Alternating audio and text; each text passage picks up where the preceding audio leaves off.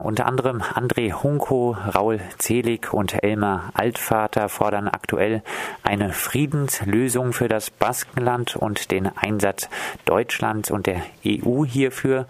Jetzt heißt es doch, dass die ETA bereit ist, sich zu entwaffnen. Wieso kommt der Friedensprozess im Baskenland also trotzdem offensichtlich nicht richtig voran?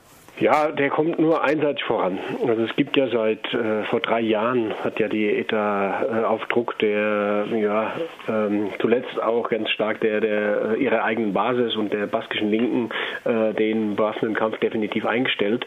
Und äh, es gab zuvor einen Friedens, äh, eine Friedenskonferenz, auf der ähm, so ein Friedensplan festgelegt wurde. Also da waren halt auch die entsprechenden äh, Leute dann da, zum Beispiel Kofi Annan und so. Also schon eine hoch, äh, hoch demokratisch besetzte ähm, Nummer. Nach diesem Friedensplan war der erste Punkt natürlich, dass die ETA definitiv ihren Kampf einstellt, ohne Vorbedingungen. Das hat sie dann auch gemacht. Allerdings ist dann ab dem Punkt äh, die Geschichte beendet, weil ähm, in dem, in dem ersten Punkt dieses Friedensplans war vorgesehen, dass die beiden am Konflikt beteiligten Staaten, also Frankreich und Spanien, ähm, mit der ETA dann über die Konfliktfolgen, das heißt Entwaffnung, Exilierte, Flüchtlinge und so weiter sprechen, um da eine Lösung zu finden. Und da kommt man seit drei Jahren äh, nicht weiter, weil die sich einfach weigern. Das ist ein, äh, auf der einen Seite ein Problem, auf der anderen Seite zeigt es aber auch, die, die immer äh, gefordert haben, dass die ETA aufhört, dass sie nicht immer bereit sind, mit der äh, darüber zu reden, wie man denn so eine Waffenübergabe regelt. Und das ging in Spanien dann so weit, weil ich meine, ähm, irgend, in irgendeiner Form musste sich die, äh, die ETA oder die baskische Linke insgesamt, die ja interessiert ist an diesem Prozess, äh, was überlegen. Äh, das wurde dann so gemanagt, dass es eine äh, erste Waffenübergabe gab und zwar gibt es so eine internationale Prüfungskommission, in der zum Beispiel Leute vom ANC, also Mitkämpfer von ähm, Nelson Mandela äh, sitzen. Ähm, die haben in Toulouse äh, mit der ETA eine Waffenübergabe organisiert und die wurden dann später dafür äh, vom spanischen Nationalen Gerichtshof vorgeladen, äh, quasi äh, der Unterstützung der ETA ähm, angeschuldigt. Man da, kann, könnte sie auch noch für unerlaubten Waffenbesitz im Vorfeld vielleicht. Ja, man kann also da verschiedene Sachen machen und äh, es geht ganz offensichtlich darum, ähm, dass man diesen Prozess äh, torpedieren will. Ähm, Spanien kann mit der Situation, also man hat sich, äh, Spanien hat sich über die letzten 50 Jahre, in denen die ETA äh, aktiv war, in diesen Konflikt ganz gut eingerichtet. Es gibt hier so Vergleiche, dass man, äh, ja, Leute gesagt haben, naja, äh, die ETA ist wie so ein, wie so ein äh, Magengeschwür, das ab und an in Spanien mal ein bisschen blutet, aber letztlich kein, ähm, kein Problem für, das, für den gesamten spanischen Körper darstellt.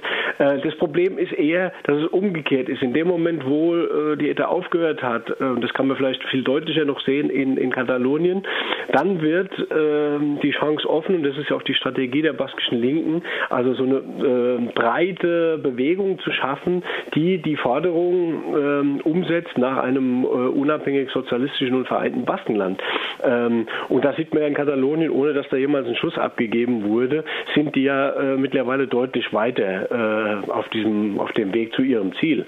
Ralf. Und das ist eine Situation, mit der Spanien offensichtlich offensichtlich umgehen kann und deswegen versuchen sie an der Stelle äh, zu blockieren. Ralf, sprechen wir aus aktuellem Anlass äh, auch über Gefangene, über politische Gefangene. Laut einer EU-Richtlinie müssen nun die Strafen, die ETA-Gefangene in Frankreich verbüßt haben, in Spanien angerechnet werden. Gibt es nun eine Welle von Freilassungen? Ja, eigentlich müsste es die geben. Ähm, es ist ja auch, das ist der nächste ähm, Punkt, an dem Spanien diesen Prozess weiter blockiert. Ähm, in jedem normalen Friedensprozess, und das sagen also äh, diese ganzen internationalen Vermittler, äh, hätte man in drei Jahren längst irgendeinen Weg gefunden, um mit der Gefangenenfrage und Exiliertenfrage umzugehen. das ist nicht geschehen. Spanien macht genau das Umgekehrte. man versucht mit allen Mitteln zu verhindern, dass Gefangene, die sogar schon ihre Strafen abgesetzt gesessen haben, freikommen. Ähm, das hatten wir im letzten Jahr, vor fast einem genauen Jahr hat der Europäische Gerichtshof für Menschenrechte eine Direktive in Spanien gekippt, mit der ähm, die Haftstrafen für ETA-Gefangene nachträglich verlängert wurden. Das geht natürlich nicht nach europäischem Recht. Jetzt ist es eine andere Geschichte und zwar hat Spanien in, in spanische Recht eine EU-Norm übernommen, dass äh, Strafen in, in, in, der Frage der Zusammenführung von Strafmaßen, ähm, die schon in einem anderen Staat äh, abgesessen wurden, äh, dass die dann in dem äh, anderen, in dem jeweiligen zweiten EU-Staat oder dem dritten dann auch angerechnet werden. Das ist in Spanien äh, in dem Zusammenhang mit ETA natürlich oft der Fall, dass ähm, geflohene ETA-Mitglieder in Spanien ähm, entweder festgenommen waren oder schon verurteilt wurden, haben wir vielleicht äh, im, im, Fall von Thomas Elgoriaga schon gehört, ähm, dass die, wenn sie die Strafe dann abgesessen haben, später dann nach Spanien abgeschoben oder ausgeliefert werden dass diese Strafen dann bisher in Spanien nicht angerechnet wurden. Das heißt, die haben äh, eine Doppelbestrafung erfahren. Also wenn man in, in, Frankreich zum Beispiel schon allein wegen ähm, Mitgliedschaft in einer, äh, einer Bande von Schlechtmachern, wie das in, Sp in Frankreich heißt, ähm,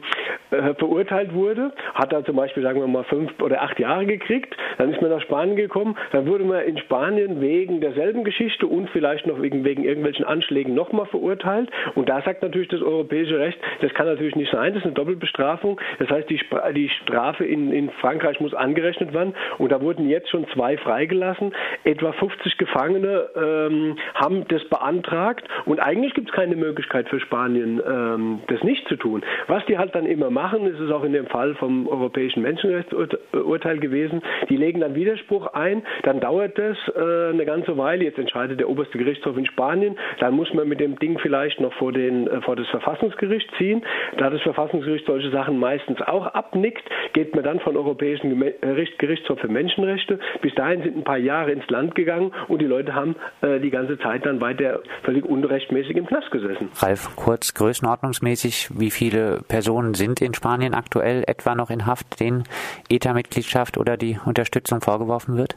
Äh, die letzten Zahlen, die ich jetzt habe, sind aus ähm, März, April. Da sind es insgesamt 500 äh, Gefangene, die, die man dem ähm, politischen Konflikt zurechnen kann. Davon sitzen ungefähr 400 äh, in Spanien, etwa 100 in Frankreich. Dann gibt es noch einen, der in Nordirland sitzt, einen in, ähm, in Deutschland jetzt und dann, glaube ich, noch einen in, ich weiß nicht, ob sie den mittlerweile auch wieder freigelassen haben. Das geht die ganze Zeit hin und her in, in Großbritannien. Ralf, abschließend abschließend, trotz dieser fortgesetzten repressiven Politik Spaniens, hast du trotzdem Hoffnung auf eine friedliche Lösung, auch im Sinne einer demokratischen Entwicklung für das Baskenland? Ja, natürlich, ähm, weil eben in dem Moment, wo sich die, ähm, die gesamte baskische Linke äh, dazu entschieden hat, jetzt äh, mit friedlichen Mitteln vorzugehen, ähm, ist dieser Weg offen, äh, den Katalonien beschreibt, also eine breite Massenbewegung zu schaffen, die letztlich ähm, gegenüber diesen völlig absurden Geschichten, die da in Spanien läuft, ähm, auch äh, durchzukommen. Spanien treibt ja in, letztlich mit seinen gesamten Gesetzgebungsverfahren äh, voran, dass sich ähm, ja immer mehr Menschen in Katalonien und Baskenland überlegen wollen äh, oder überlegen müssen, dieses Land zu verlassen. Man muss nur daran erinnern, dass gerade gestern äh, das sogenannte Knebelgesetz äh, verabschiedet wurde, wurde im spanischen ähm, Parlament von dieser postfaschistischen Volkspartei mit ihrer absoluten Mehrheit. Das sieht vor, dass man in Spanien praktisch auch kein Demonstrationsrecht mehr hat. Also wer spontan in Spanien demonstriert, demnächst äh, ist ähm, Geldstrafen auf administrativer Ebene bis zu 600.000 Euro ausgesetzt.